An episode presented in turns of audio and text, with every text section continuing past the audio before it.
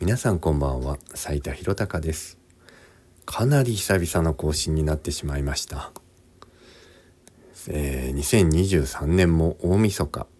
あと数時間もすれば、えー、新しい年に変わります、えー、更新していなかった間、うん、何があっていたかというと、え忘れていたわけではないんですけれどももともとちょっと風から始まって喋るのがきついなというような状況がありました。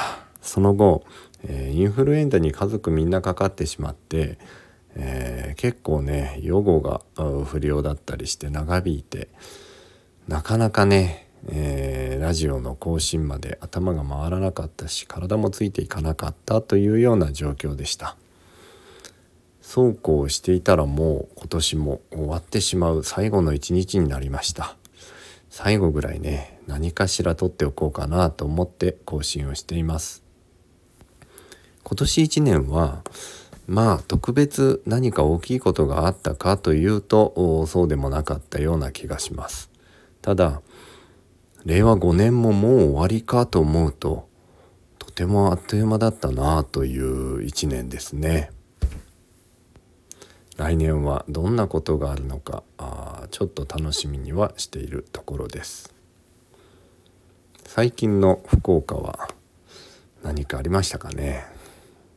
なんか良くないニュースが目につくなというかですね。福岡は飲酒運転がとても多い地域だと思っています。絶対良くないんですけどなんでなくならないんでしょうか？飲酒運転って飲んだら乗らなければ済む話だと。絶対に、えー、防げるものだと思うんですけど違いますかね。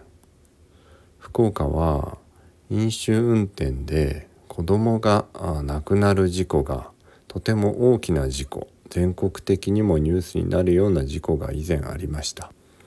それがまた福岡市の職員公務員が引き起こした事故ということでとても話題になりましたし今でも、えー、記憶に残っている人々の記憶に残っている事件だと思います。ただね後を絶たないんですよ。お酒を飲むことが多くなるこの時期。飲んだら乗るな。乗るなら飲むな。この簡単なことをね徹底していきたいなと思います。もちろんねアルコール依存症の人はそれが難しかったりするんだとかいうね、えー、反論もあることは分かってるんですけれども車は便利な道具である。一方で凶器にもなり得るんですよ。だから絶対に飲酒運転は防げる。そう防がなければいけない。そういうふうに思っています。年の瀬でねお酒を飲む機会が多いからこそこれは徹底していきたい。少しでもそういう人が増えて飲酒運転のない世の中になることを願っています。なんか年の瀬、えー、大晦日に。全然明るい話題ではなかったかもしれないけれども。やっぱ福岡に住んでる以上は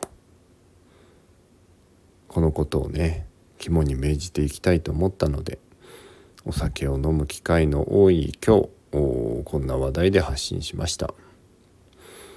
来年も皆様にとって明るいニュースの多い幸せな一年になることを祈っています。良いお年をお迎えください。おやすみなさい。